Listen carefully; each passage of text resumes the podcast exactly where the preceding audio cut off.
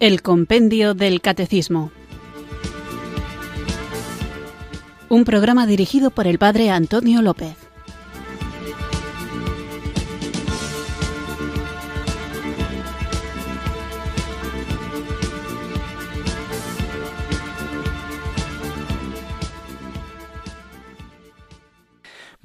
Buenas tardes, queridos oyentes de Radio María. Recibido un cariñoso saludo desde Irurzun, en Navarra, quienes sintonizáis una tarde más esta radio que cambia vidas, esta emisora de la Virgen, Radio María, para escuchar el programa El Compendio del Catecismo, nuestro espacio diario de formación católica en el que tratamos de conocer la fe que queremos vivir, compartir y defender ocurre muy a menudo que hay personas que en comentarios entre amigos o en los mensajes que enviáis al programa contáis cómo algún sacerdote, algún profesor de religión o algún teólogo dice cosas que os suenan raras en el sentido de que os parece que no están en total sintonía con la enseñanza de la Iglesia y existe entonces esa especie de consternación en la que un fiel dice, bueno, ¿y a quién le creo? A este cura que dice algo que lo he escuchado toda mi vida desde que empecé a formarme como católico, o a este otro que es más joven y tiene una forma de expresarse mucho más dinámica y divertida, pero dice cosas que se oponen a la doctrina que yo siempre he entendido que es la católica.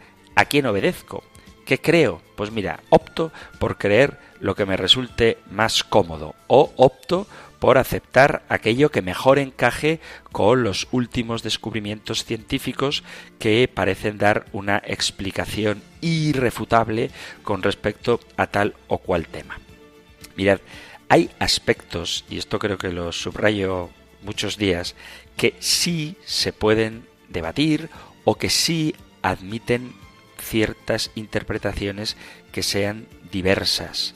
Hay explicaciones en concreto que tocan un tema y que lo enfocan desde diversas perspectivas. Pero lo que no se puede permitir, en el sentido de que no podemos quedarnos callados ni asumir acríticamente cualquier opinión, es aquello que contradice lo que la Iglesia enseña. Ya claro, pero es que un cura que dice una cosa es Iglesia y el otro cura que dice la otra cosa opuesta también es Iglesia. Sí, en el sentido de que son Iglesia, forman parte de la Iglesia, pero no son la Iglesia.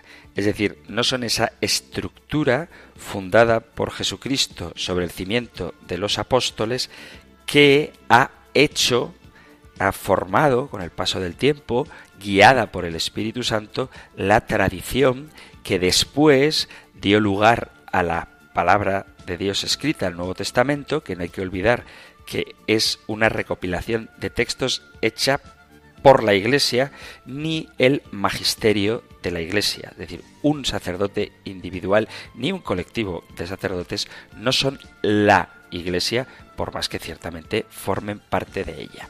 Entonces, ¿a quién creo? Tenemos herramientas para saber cuál es la doctrina católica. Nosotros no somos protestantes. Nosotros no fundamos nuestras propias comunidades, nuestras propias iglesias. Nosotros no fundamos nuestra propia doctrina. Nosotros heredamos, hemos recibido, hemos aceptado la tradición y sostenemos nuestra fe en eso que hemos recibido. Que luego podemos hacerlo desarrollar más, que luego podemos profundizar más, que luego podemos armonizarlo más sin traicionar su esencia con otras formas de pensamiento. Estupendo, esa sería la tarea de los teólogos. Pero la tarea de los catequistas, de los párrocos en sus sermones, de este programa del Compendio del Catecismo en Radio María, de los profesores de religión no es ponerse a hacer especulaciones teológicas para profundizar, sino transmitir lo que tenemos de cierto sobre el depósito de la fe.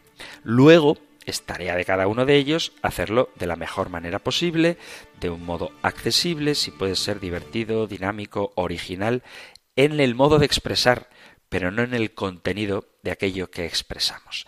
Todo esto lo digo porque vamos a tratar hoy algunas cuestiones que vosotros habéis enviado al correo electrónico compendio arroba o al número de teléfono de WhatsApp 668-594-383 y hay que dejar claro que la respuesta que dé a vuestras preguntas procuraré, si me equivoco me podéis corregir por supuesto, que esté en sintonía con la revelación. Pero, aunque yo intente hacer eso, hay otros elementos, hay otros aspectos que como no están explícitamente revelados, se pueden opinar. Es decir, que no todo lo que se dice en el programa del compendio del catecismo y de manera particular cuando se trata de las preguntas de los oyentes es dogma de fe ni doctrina oficial de la Iglesia, aunque encaje con ella. Y como encaja con ella, se puede aceptar, pero como no es doctrina de la Iglesia, se puede, si se quiere, libremente rechazar o, ya que tenéis la oportunidad de hacerlo, a través de las vías que Radio María pone a vuestra disposición para compartir con el programa, se puede compartir, se puede dialogar y así nos enriquecemos todos.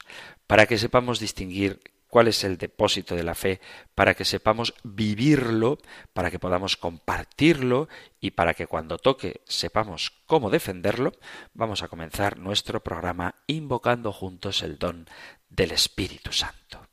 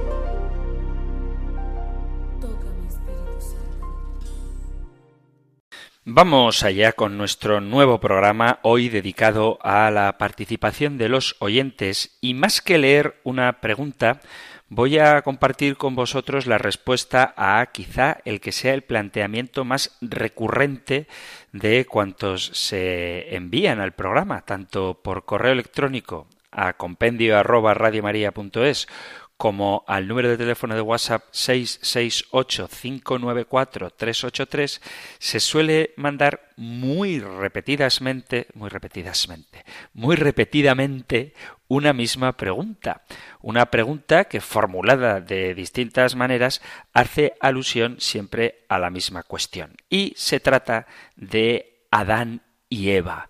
Hay quienes afirman que Adán y Eva son una realidad histórica que, como lo dice la Biblia, hay que creerlo tal cual, pero claro, quienes opinan esto tienen que tratar de dar una explicación a quienes se basan en los datos científicos que parecerían, desde una perspectiva superficial y poco formada, que son incompatibles con el relato bíblico. Y por otro lado, si nos ceñimos una, únicamente a lo que dicen algunos científicos, entonces el relato bíblico se convertiría, por lo tanto, en una mentira. Y a veces se afirma esta expresión, Adán y Eva son mentira y no se puede decir desde una perspectiva cristiana, es decir, una persona que no quiera atacar la fe, no puede decir que Adán y Eva son una mentira.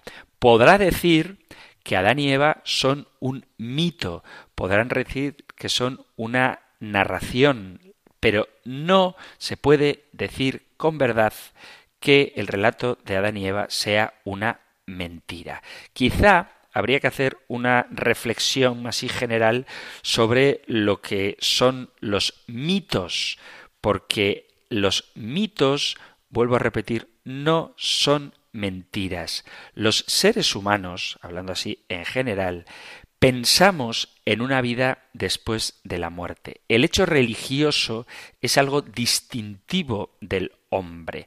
La trascendencia, la vida espiritual, es algo exclusivo del hombre. Solamente los seres humanos tenemos estos impulsos. Podría parecer que eso es un gran éxito que muestra definitivamente que somos animales completamente distintos a los demás. Pero, aunque esto es verdad, ese mismo éxito nos hace también vivir en angustia, perplejidad y duda aunque no tengamos ningún problema de salud o riesgo para nuestra vida.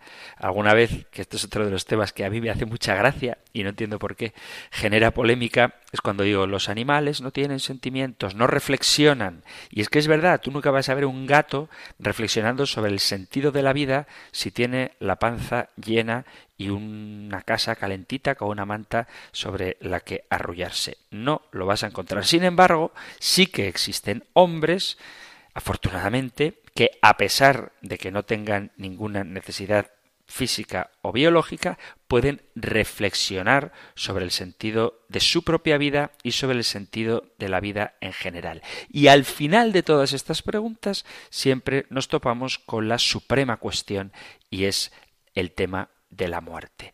Por eso, para poder dar respuesta a estas inquietudes propias de los seres humanos, el hombre necesita contarse historias. Y una de las historias que más veces nos hemos contado es la de Adán y Eva. La narración de Adán y Eva, curiosamente, apenas ocupa una página y media de toda la Biblia. Sin embargo, a partir de ella se han intentado explicar casi todos los aspectos de la vida, las dificultades matrimoniales, la esencia del hombre y de la mujer, la naturaleza del trabajo y del sufrimiento, el peligro de la soberbia, las tentaciones constantes ante la posibilidad de adquirir conocimiento. Es una historia muy conocida. Dios le dice a Adán, el primer humano de la creación, que puede comer los frutos de todos los árboles del paraíso, excepto los del árbol de la ciencia del bien y del mal. Y si come de él, le dice, ciertamente morirás. Pero una serpiente se seduce, sugestiona a Eva, la mujer que Dios ha creado a partir de la costilla de Adán, para que éste tenga compañía y descendencia, la persuade la serpiente de que coma el fruto de ese árbol y ésta, la mujer a su vez, persuade a Adán que también come. Dios parecería, desde una lectura superficial, que incumple su promesa porque en vez de dar lugar a la muerte que estaba prometida como castigo, lo que les da es una vida peor que la que conocían.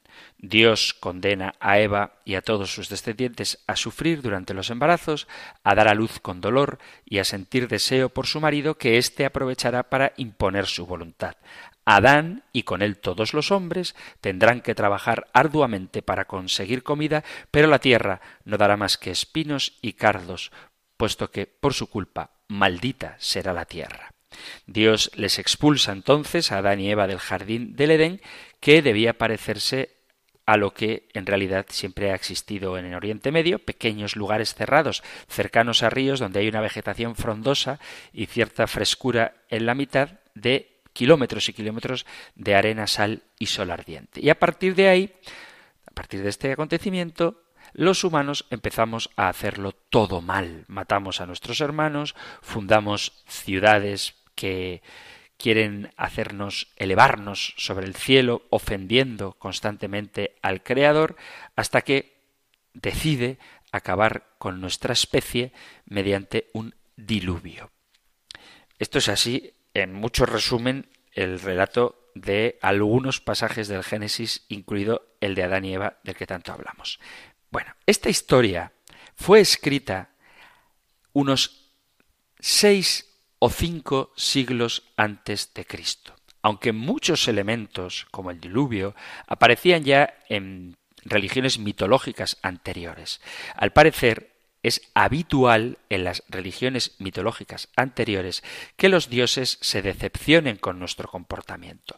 Pero fue a partir de que los judíos y más tarde los cristianos adoptaran este relato como texto oficial cuando pasó a ser interpretado una y otra vez con innumerables matices. Pero al margen de esas interpretaciones se pueden extraer algunos contenidos muy claros del mensaje que el Génesis nos quiere revelar.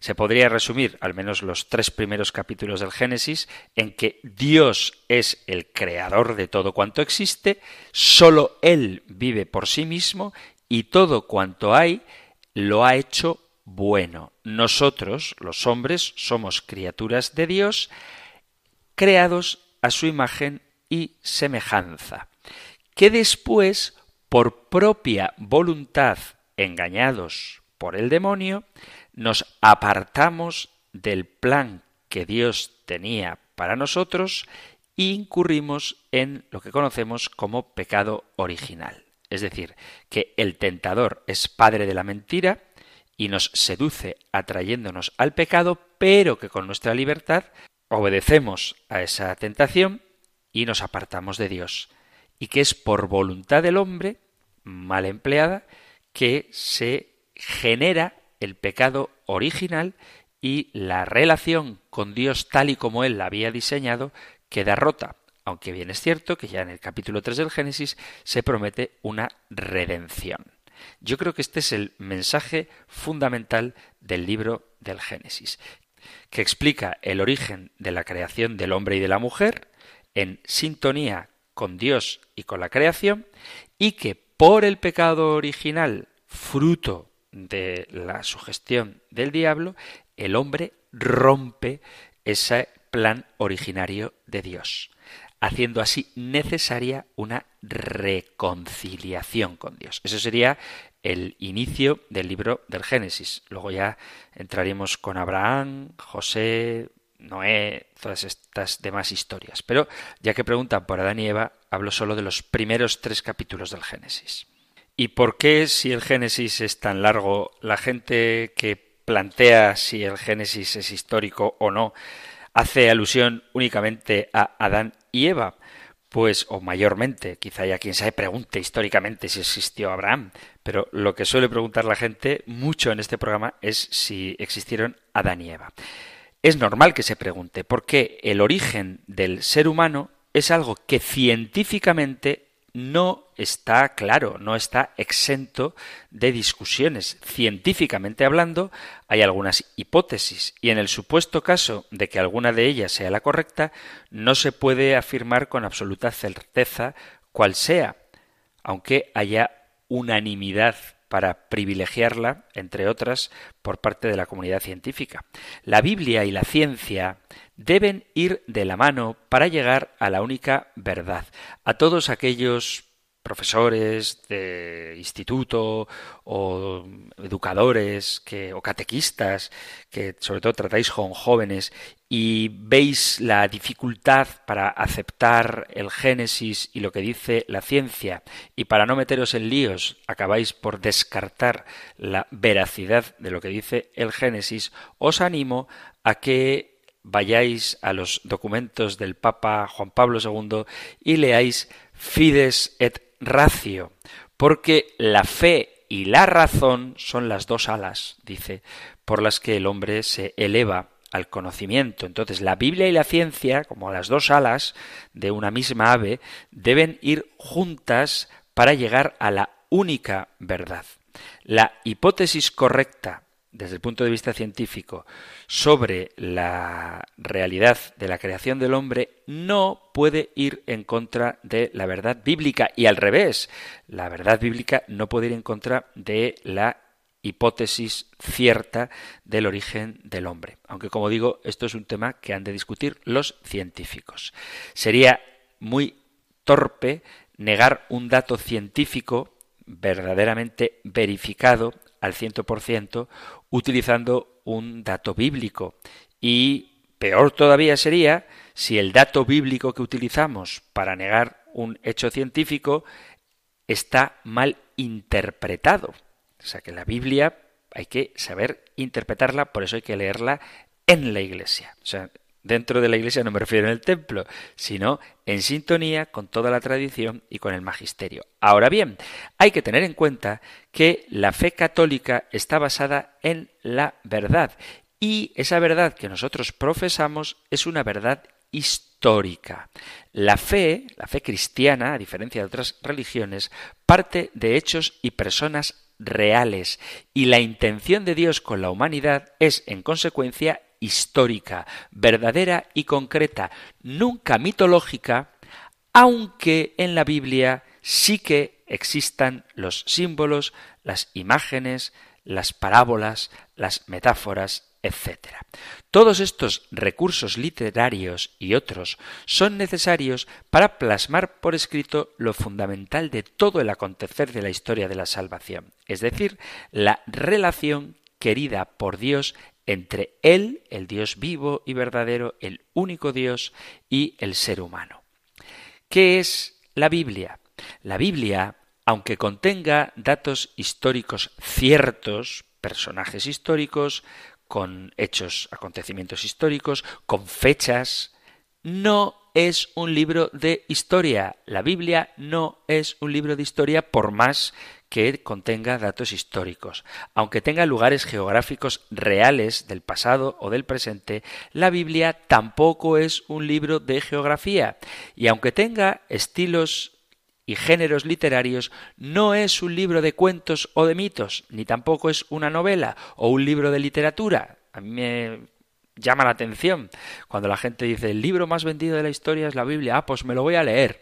Y pues me he leído la Biblia y tampoco me ha parecido para tanto. Es que la Biblia no es una novela para ser leída. Para ser leída a modo de novela. Hay que leerla como el tipo de libro que es. Tú no puedes cogerte el vademecum que tienen los médicos y leértelo como si fuera una novela. Bueno, pues con la Biblia pasa algo parecido. No te la puedes o no te la debes leer como si fuera una novela, porque es un libro que tiene un sentido distinto, un origen distinto y un fin distinto que el de meramente entretenerte.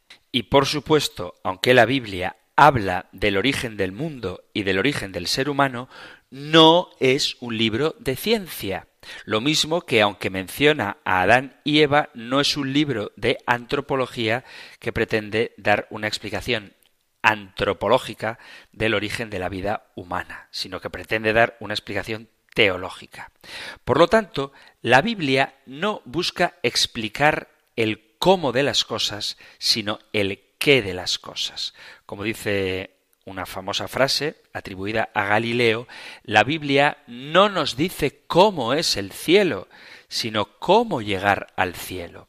La Biblia no enseña cualquier tipo de verdad, sino que nos enseña aquellas verdades que necesitamos para nuestra salvación, es decir, verdades que nos relacionan con Dios. La Biblia proporciona verdades salvíficas. Esa es su misión, su fin y su intencionalidad, dice Dei Verbum. Hay que confesar que los libros de la Escritura enseñan firmemente, con fidelidad y sin error, la verdad que Dios quiso consignar en las sagradas letras para nuestra salvación. Lo que nos dice el libro del Génesis en sus primeros capítulos, lo relacionado con la creación del universo y de Adán y Eva, no puede, por tanto, considerarse en sentido estricto como una narración histórica. No es sensato creer que lo que dice ese libro sea como la crónica de los primeros años de la creación y de la historia humana. El libro del Génesis nos habla del origen del universo y del ser humano sin pretender ser un tratado científico.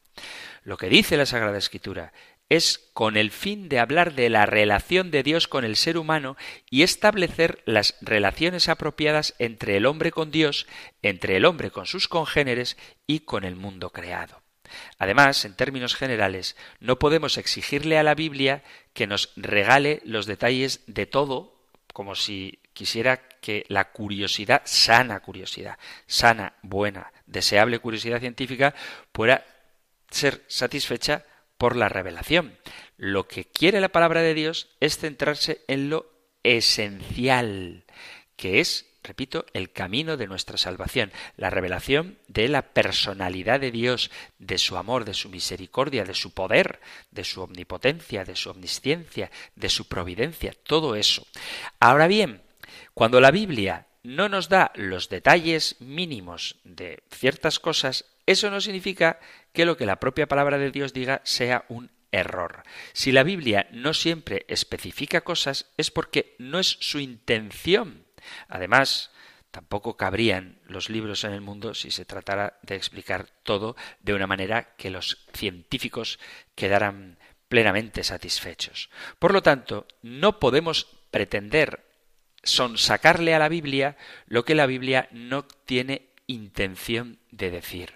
Ni podemos pedirle a la palabra de Dios que nos diga con criterios científicos lo que no es intención del autor sagrado que sea con criterios científicos.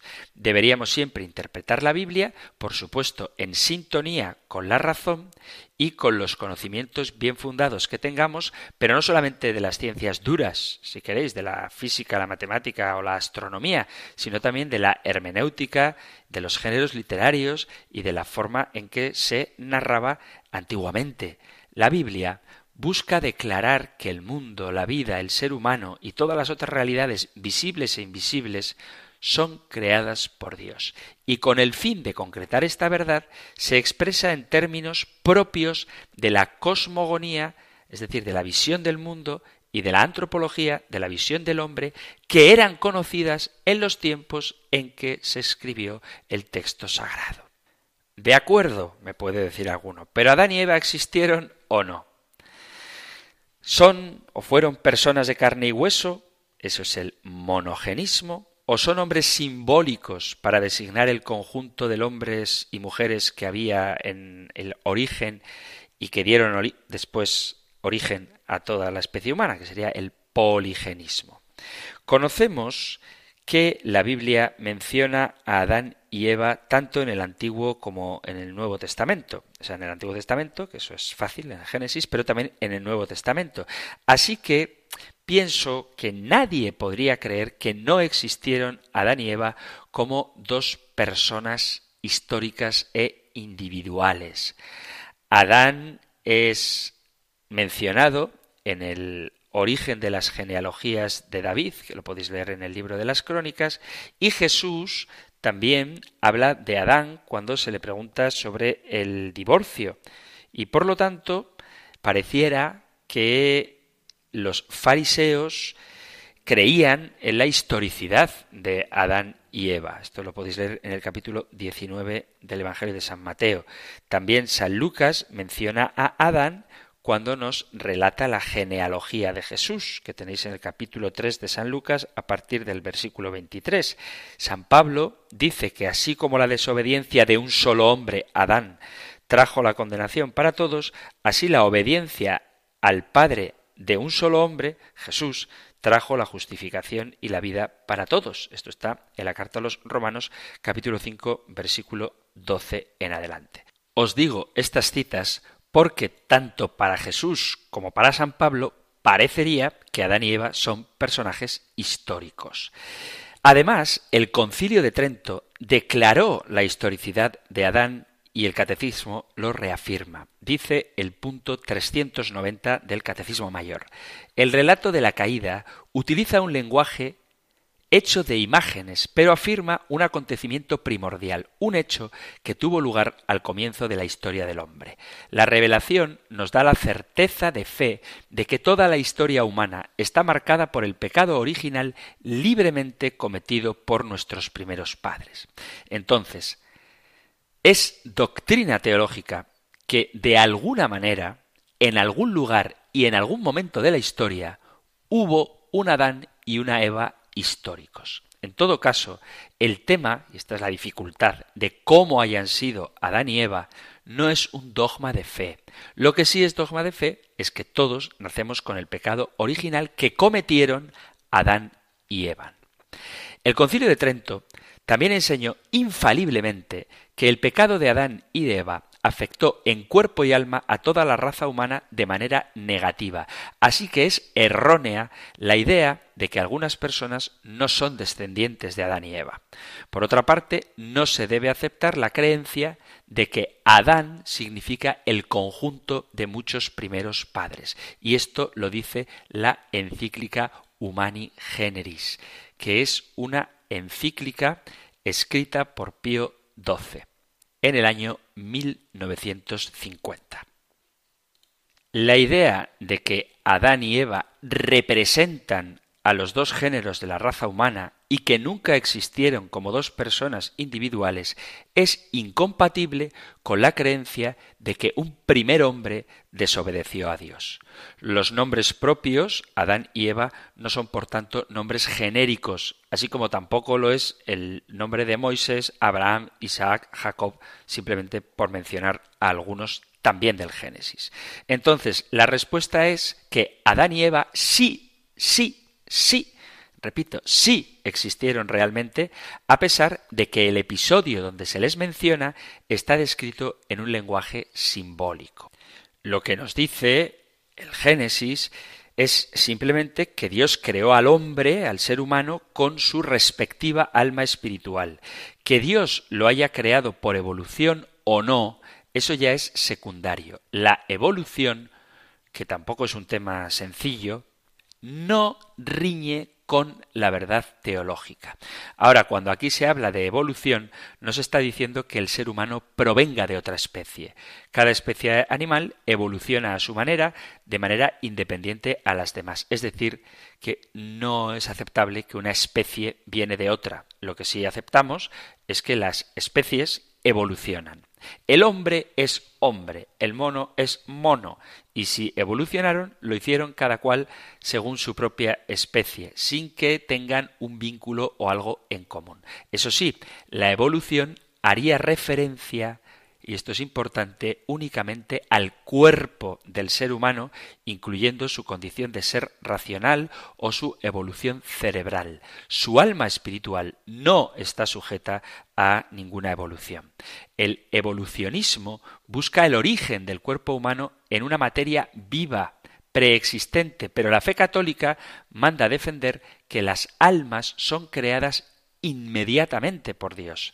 El ser humano es un ser espiritual y su alma no puede evolucionar de ninguna manera como tampoco puede heredarse el alma. El alma hace parte de un orden absolutamente superior al de la materia y la ciencia solo puede dedicarse al objeto que le es propio, que es la materia. Sabemos con toda verdad que el ser humano viene de Dios y que no puede haber contradicción entre el dato de fe y el de la ciencia. Sea cual fuere el modo que Dios eligió para hacer nuestra corporalidad y también la de Adán y Eva, eso es algo secundario. El alma es lo que realmente importa al relato bíblico. Es el alma espiritual lo que levanta del suelo los ojos del animal para hacer de él un ser humano. El alma espiritual lo que hace que ese ser humano sea trascendente, lo que hace que mire más allá de un simple y pobre afán de alimento, placer y supervivencia. Es el alma espiritual lo que levanta nuestros ojos para que descubramos la verdad inefable de nuestro último y eterno destino.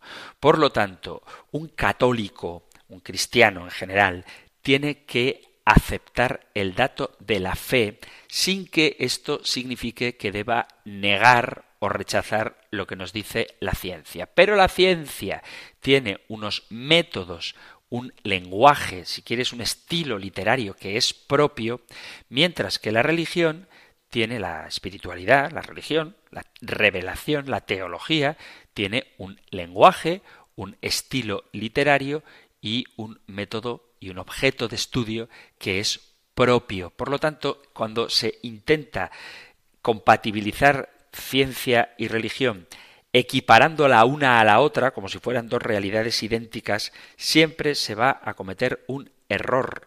¿Por qué? Porque estarás o bien espiritualizándolo todo, no dando espacio al uso de la razón, de la ciencia, para dar una respuesta a las cuestiones humanas del mundo material, y tampoco se puede caer en una cientificización de absolutamente todo, negando que existen realidades espirituales que la ciencia no puede tratar porque no son su objeto, ni tienen sus medios para poder captar estas verdades que trascienden lo que la ciencia estudia.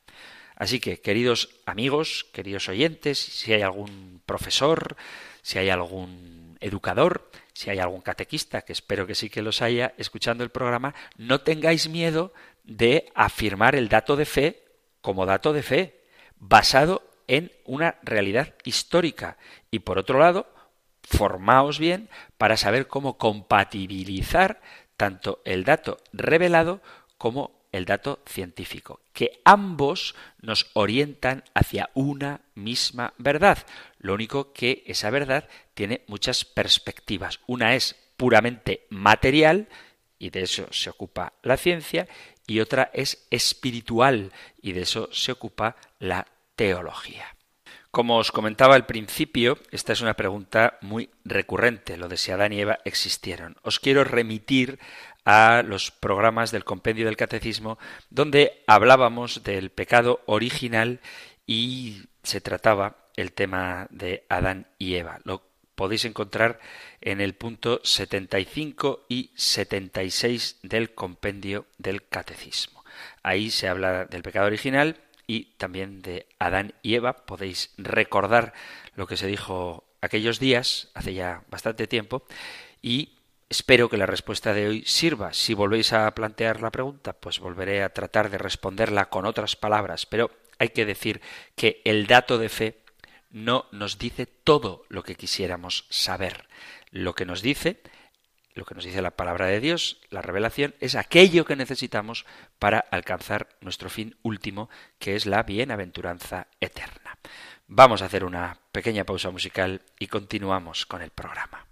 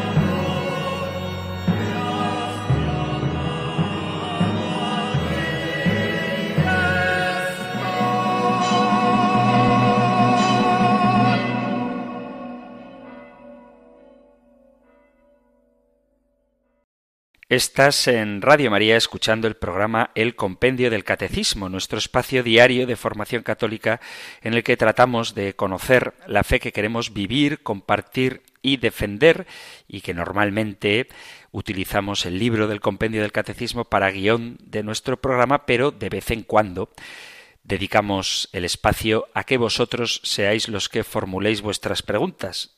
En alguna ocasión en esos mensajes que mandáis al correo electrónico compendio arroba radiomaria.es o al número de WhatsApp 668-594-383 me decís que a veces me entretengo mucho en una pregunta y hoy confieso que lo he hecho, pero lo veo necesario porque es una pregunta que a pesar de que la he respondido en otras ocasiones se sigue haciendo, señal de que todavía la duda permanece al menos en algunos oyentes. Y a propósito del tema, me gustaría hablar un poquito en estos minutos que nos quedan, aunque tampoco sea una pregunta, pero sí que tiene que ver con algo que hemos tratado ahora, y es la relación de la fe y la ciencia.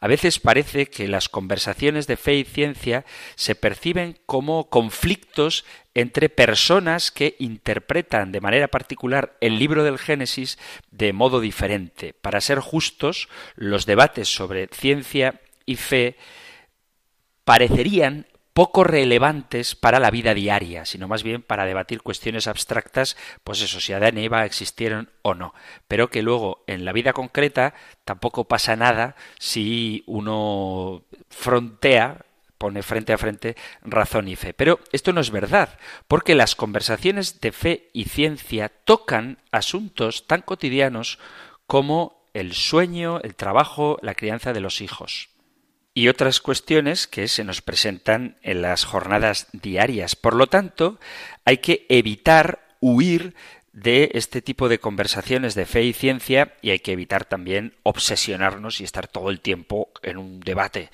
de este tipo. ¿Por qué hay que huir? Porque las conversaciones de fe y ciencia son complicadas y hay quien dice, pues mira, mejor las ignoro. Por otro lado, tendríamos a los que gritan, no saben nada de biología, de cosmología, pero tienen opiniones fuertes y se aseguran de que todos a su alrededor las conozcan incluso a veces imponiéndose. Todo esto acaba convirtiéndose en ignorancia, miedo y en obligar a que las personas sientan que tienen el deber de elegir entre creer a su médico o creer a su párroco. Y esto no hay que ponerle a nadie en esa tesitura. Y eso también resulta, sobre todo en jóvenes, que puedan, movidos por la fe, evitar estudiar física u otras ciencias o en el sentido contrario, que haya gente que, movido por el afán de conocimiento científico, dejen de acudir a la iglesia porque ven que un youtuber ateo les ofrece mejores respuestas aparentes para su curiosidad que cualquier persona en su comunidad cristiana. Y todo esto resulta en científicos cristianos explorando el mundo natural de donde décadas sin tener ni idea de cómo su fe se relaciona con su propia disciplina. Y además habrá creyentes que piensan que el único conocimiento que vale la pena es únicamente el de la Biblia, despreciando la verdad que se puede descubrir gracias al quehacer científico. Una vida de fe que no crece porque ha sido protegida, entre comillas, de las preguntas honestas acerca de la naturaleza del universo o de la realidad natural en la que vivimos. Por lo tanto, nosotros tenemos que poner en el centro el Evangelio y la revelación y perseguir también un conocimiento sobre el mundo natural, conocer las consecuencias de ignorar o tergiversar el conocimiento del mundo natural y conocer también las consecuencias de ignorar el conocimiento evangélico. Del Evangelio me refiero. El Evangelio a veces será piedra de tropiezo. Por eso hay que anunciar las verdades de fe como verdades de fe. Tú tienes que hablar de que existe un alma. Es que la ciencia no ha dicho nada, es que no puede decir nada de un elemento que no es material. Tú puedes hablar de la existencia de un mundo después que este, un cielo un infierno y eventualmente un purgatorio, ¿no? La ciencia no ha dicho nada de eso, es que la ciencia no tiene que decir nada de eso.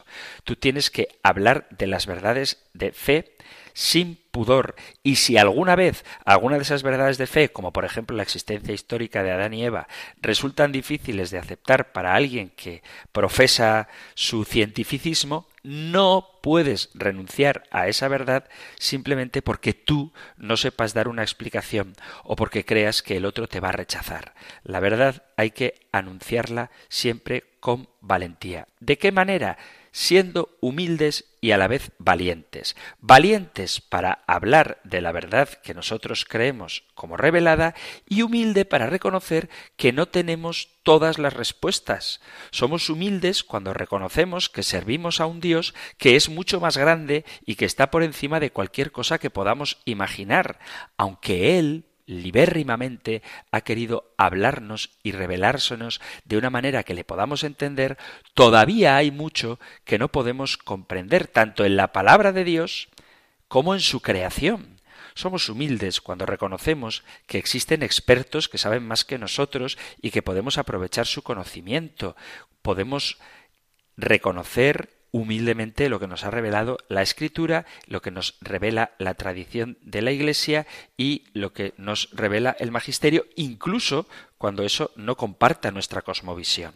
Y por otro lado, debemos ser valientes también para reconocer que los expertos también pueden, si no estar errados, al menos sí sesgados en sus afirmaciones, y que no necesitamos abrazar inmediatamente como un hecho cualquier cosa que sale de la boca de un científico, sino que podemos y debemos evaluar con cuidado la evidencia.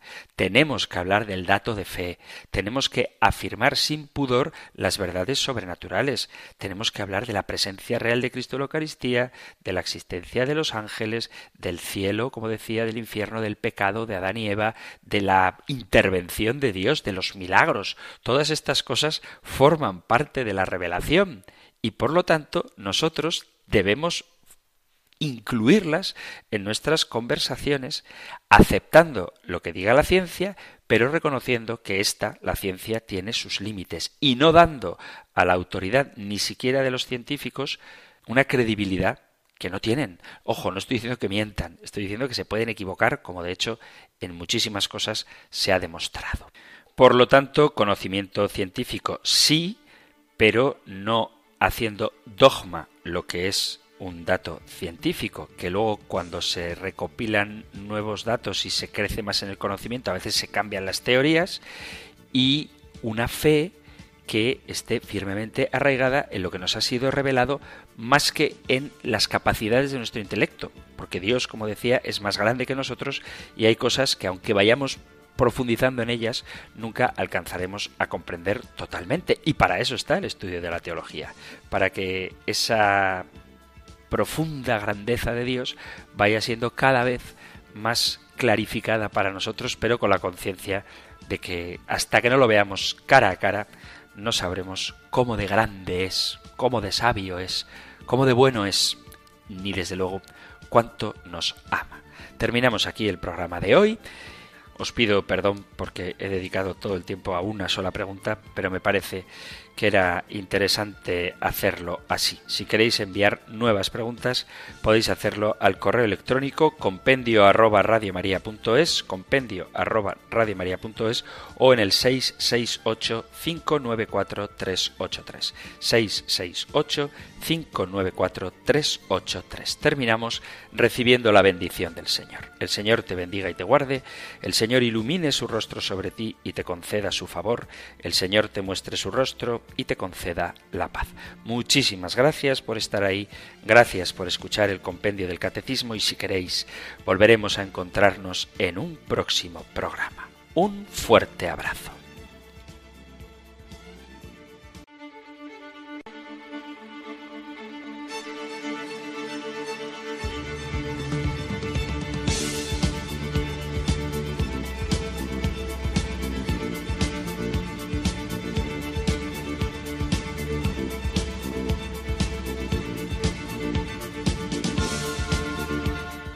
El Compendio del Catecismo. Un programa dirigido por el Padre Antonio López.